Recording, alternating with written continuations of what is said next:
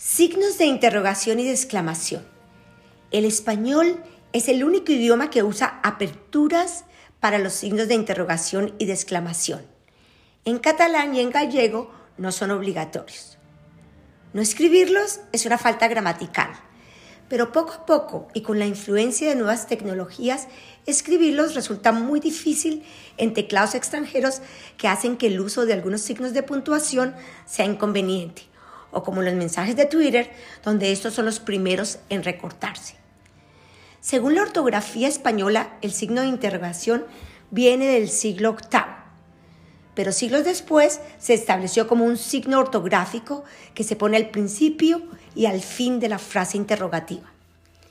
La representación gráfica del signo de interrogación aparece en el diccionario de la Real Academia en 1734, como una S al revés con un punto debajo.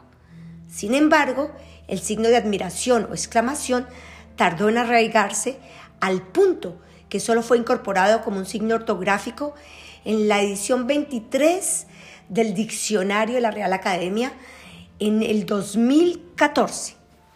En la escritura, los signos de interrogación y de exclamación son obligatorios.